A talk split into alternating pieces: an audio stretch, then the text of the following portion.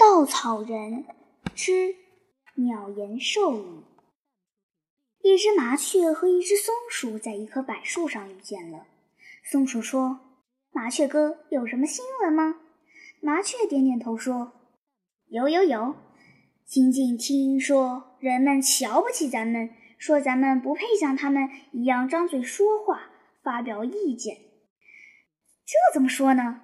松鼠把眼睛眯得挺小。显然正在仔细想，咱们明明能够张嘴说话、发表意见，怎么说咱们不配？麻雀说：“我说的太简单了，人类的意思是说他们的说话高贵，咱们的说话下贱，差得太远，不能相比。他们说的话只在写的书上，刻在碑上，或者用播音机播送出去，咱们的说话可不配。你这条新闻从哪里来？”从一个教育家那里。昨天我飞出去玩，飞到那个教育家的屋檐前，看他低头在写文章。他的题目中间有“鸟言兽语”四个字，我就注意了。他怎么说咱们的事情呢？不由得看着去。原来他在议论人类的小学教科书。他说，一般小学教科书往往记载的鸟言兽语，让小学生们跟鸟兽作伴，这怎么行？他又说，许多的教育家都认为这是人类的堕落。小学生尽念鸟言兽语，一定弄得思想不清楚，行为不正当，跟鸟兽没有区别。最后他说，小学教科书一定要完全排斥鸟言兽语，人类的教育才有转向光明的希望。松鼠举起右前腿，搔搔下巴说：“咱们说咱们的话，原不预备请人类写到小学教科书里头。既然写进去了，就说咱们的说话没有这个资格。”要是一般小学生将来真的思想不清楚，行为不正当，还要把责任记在咱们的账上呢。人类真是又骄傲又糊涂的东西。让我最生气的是那个教育家不把咱们放在眼里。什么叫让小学生跟鸟兽作伴？这怎么行？一定什么叫一定弄得思想不清楚，行为不正当，跟鸟兽没有分别？人类跟咱们作伴就羞辱了他们吗？咱们的思想就？特别不清楚，行为就特别不正当吗？他们的思想就样样清楚，行为就渐渐正的吗？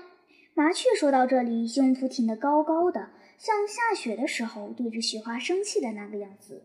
松鼠是天生聪明的，它带着笑容安慰麻雀说：“你何必生气？他们不把咱们放在眼里，咱们可以环境他们；也不把他们放在眼里。”什么事情都得切实考察，才能够长进知识、增多经验。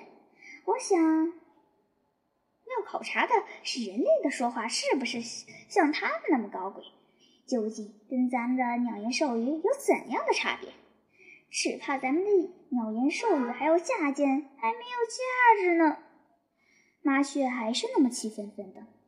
麻雀哥，你这个话未免武断了。评论一些事情，没找到凭据就下判断，叫做武断。武断是不妥当的。我希望你不要这样。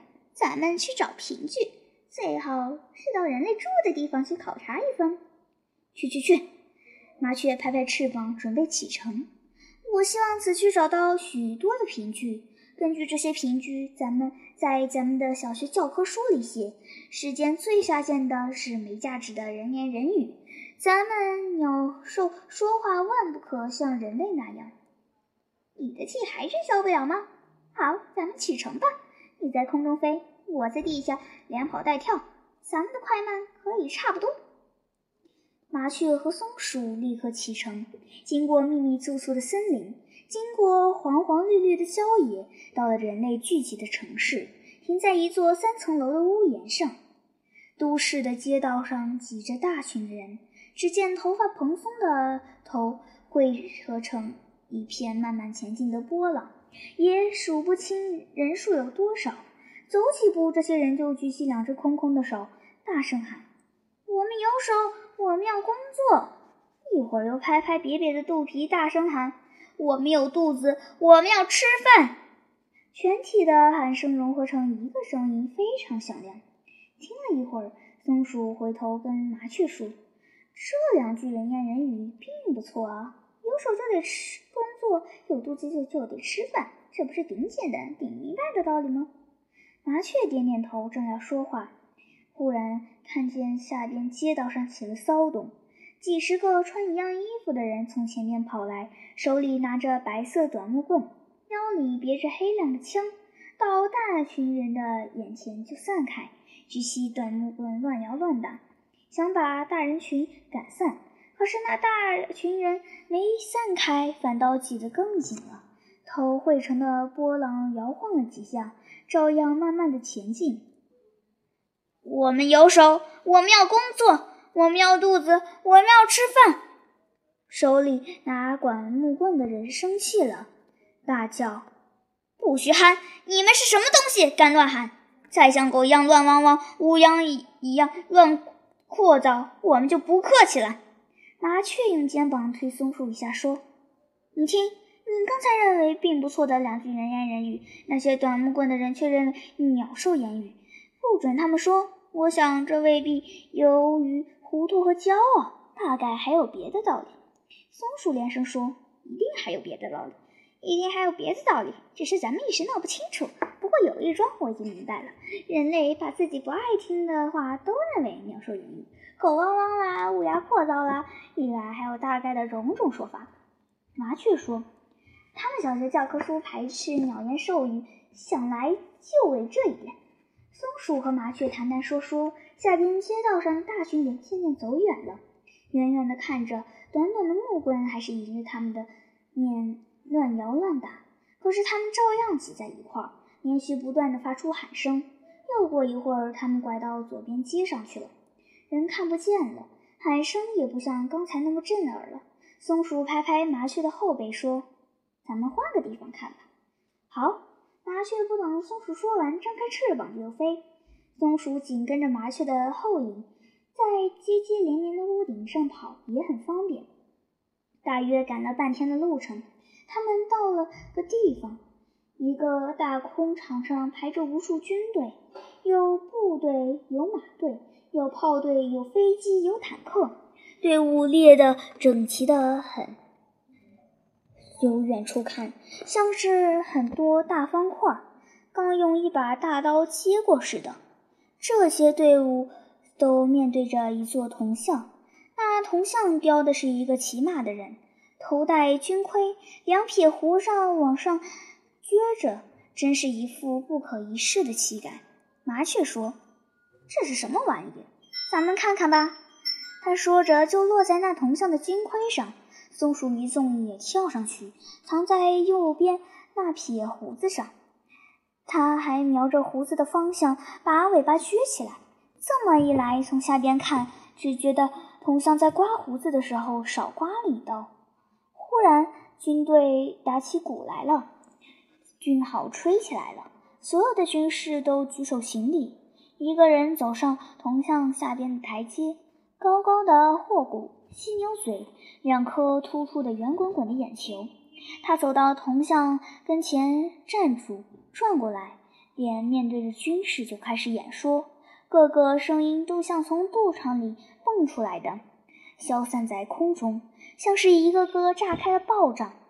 咱们的敌人是世界上最野蛮的民族，咱们要用。咱们的文明去制服他们，用咱们的快枪，用咱们的重炮，用咱们的飞机，用咱们的坦克，要他们服服帖帖地跪在咱们的脚底下。他们也敢说什么抵抗，说什么保护自己的国土？真是猪的乱哼哼，鸭子的乱叫唤。今天你们出没，要拿出你们文明的力量来。那批野蛮人再也不敢乱哼哼，再也不敢乱叫唤。又是把自己不爱听的话认为成鸟言兽语了。松鼠抬起头来，小声地说：“麻雀说，用快枪、重炮这些东西，自然是去杀人毁东西。怎么倒说是文明人呢？”大演说家在这说家人言人语里头，文明野蛮这些字眼儿的意思跟咱们了解的不一样。照他们说。凶狠的狮子和野蛮的鹰倒算文明的了，可是咱们公认狮子和鹰是最野蛮的东西，因为它们太狠了，把咱们一口吞下去。松鼠冷笑一声说：“我如果是人类，一定要说这位演说家说的是鸟言兽语。你看，麻雀叫松鼠注意，他们出发了，咱们跟着他们去看看吧，看看他们怎么对付他们说的那些野蛮人。松鼠吱溜一下子从铜像上爬下来，赶紧跟着车队往前走。后来军队上了渡海的船，松鼠就躲在他们辎重车里。麻雀呢？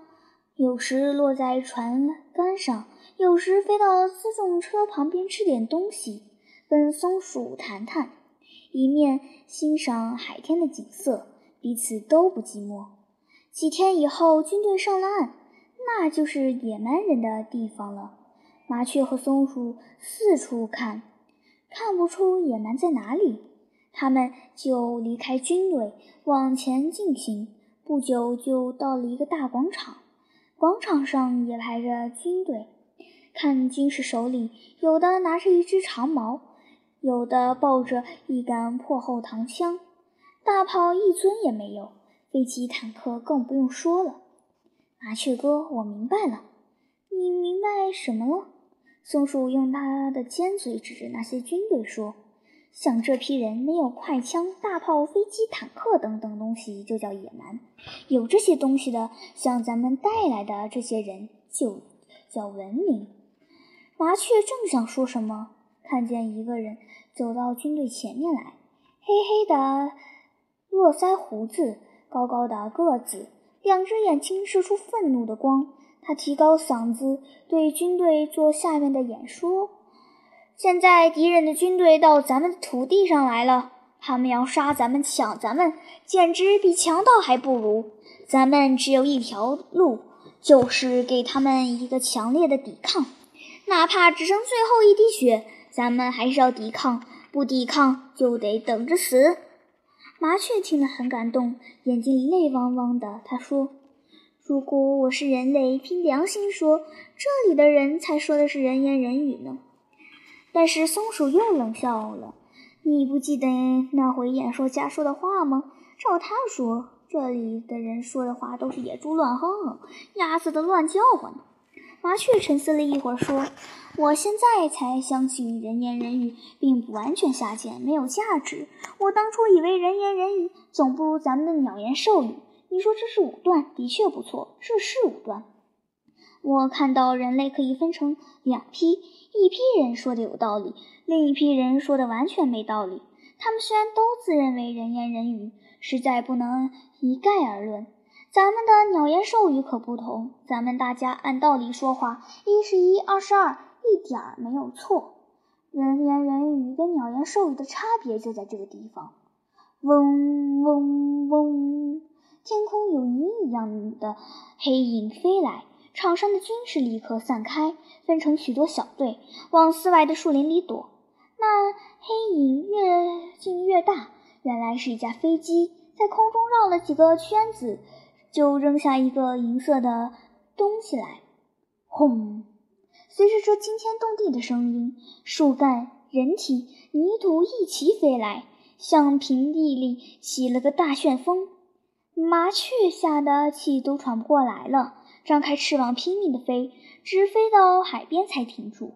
用鼻子闻闻，空气里好像还有火药的气味。松鼠比较镇定一点，他从血肉模糊的许多尸体上跑过，一路上遇见许多逃难的人民，牵着牛羊，抱着孩子，挑着零星的日用东西，只是寻不着他的朋友。